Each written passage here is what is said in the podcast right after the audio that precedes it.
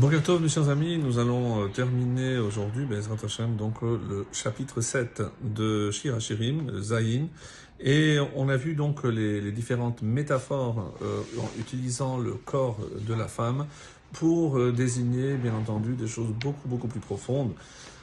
Rappelez-vous, c'est l'une des raisons pour lesquelles on dit qu'on ne peut pas euh, lire et traduire Shir Shirim, parce qu'on ne peut pas le prendre au sens premier, et nous avons opté depuis le début donc de cet ouvrage de suivre euh, les commentaires de Rachi.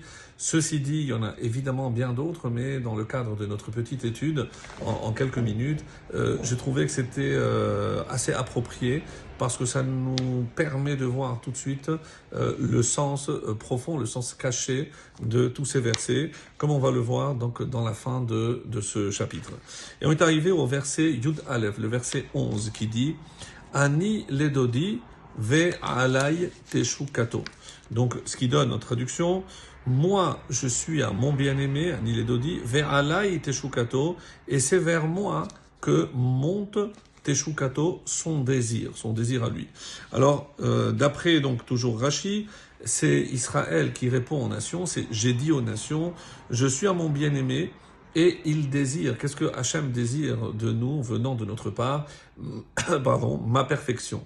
C'est-à-dire ce que attend Hachem attend, pardon, c'est justement qu'on puisse aller tendre vers la perfection, parce que c'est tant qu'il y a une amélioration, une progression, et le juif ne stagne pas. L'eau, bien connue, l'eau lorsqu'elle stagne, elle finit par euh, se putréfier. Donc euh, il faut toujours être en mouvement. L'image du mayim chayim de euh, l'eau de vie, parce que toujours en mouvement, c'est le symbole de la progression. Ça c'est par rapport au verset 11. Verset 12. Lechadodi netse. Alors allons mon bien-aimé, sortons hasade euh, à la campagne. Nalina bakefarim, passons les, les nuits bakefarim dans les villages. Et euh, avec euh, le commentaire de Hachi, viens mon bien-aimé, allons dans les champs. Les champs, un symbole où tes enfants te servent même lorsque ils n'ont rien. Les champs, le symbole aussi, lorsque le temple n'est pas, euh, ce, ce, terrain est appelé aussi un champ. Donc, euh, malgré leur dénuement, donc non seulement lorsqu'ils n'ont pas le temple, mais même lorsqu'ils n'ont même pas de quoi s'habiller, de quoi se manger, ils continuent à servir Dieu. Là, nous passerons la nuit chez euh, chez qui les villages. Ce sont les enfants de Esav. C'est une allusion à l'exil qui nie Dieu en dépit de l'abondance dont euh, eux euh, jouissent.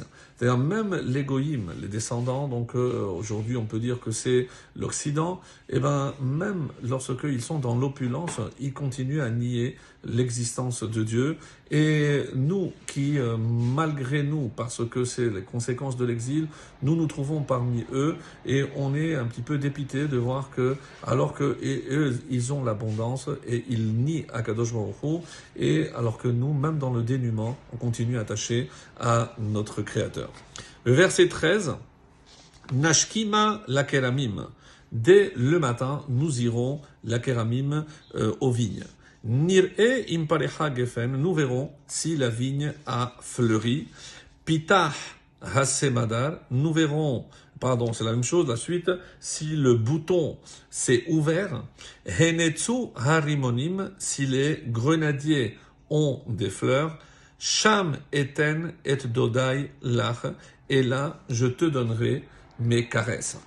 Alors, comment euh, on va lire ce verset? Donc, grâce à Rashi, réveillons-nous à l'aube dans les vignobles. Pourquoi? Pour prier et pour étudier. Donc, euh, on sait que Zerizim Magdimim la mitzvah, donc lorsqu'on fait une mitzvah, on se lève tôt, et euh, voyons si ceux qui étudient les, les écritures ont bourgeonné, donc les sages de la Torah, et ceux qui étudient la loi orale, ici c'était l'allusion aux grenadiers, ont fleuri. Si les érudits lorsqu'ils sont parvenus à une forme de maturité, ils, peuvent transmettre, ils se sont épanouis, et là je te montrerai mes plus beaux produits, puisque tu verras qu'on va profiter de tous ces enseignements, de ces érudits, puisque nous, on pourra profiter des fruits, des fruits ici de ces sages de la Torah, c'est leur enseignement. Et le dernier verset pour conclure ce chapitre, Hadudaim nat les mandragores ont exhalé leur euh, parfum. Ve'al petachenu kol megadim, et à nos portes il y a toutes sortes de fruits exquis. Chadashim gam yeshanim, des nouveaux mais aussi des vieux.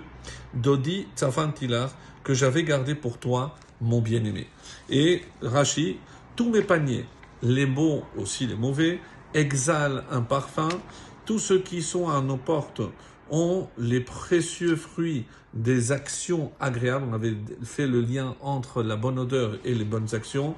Celles que les euh, les scribes, ont nouvellement ordonnées, ainsi que la sagesse éternelle de la Torah. Pour toi, mon bien-aimé, mon cœur les a conservés. Donc c'est toutes les, takanotes qu'on a fait, comme à Ezra, pour que la Torah ne s'oublie pas. Donc on a tout gardé, on a tout préservé pour rester attaché à toi. Excellente journée.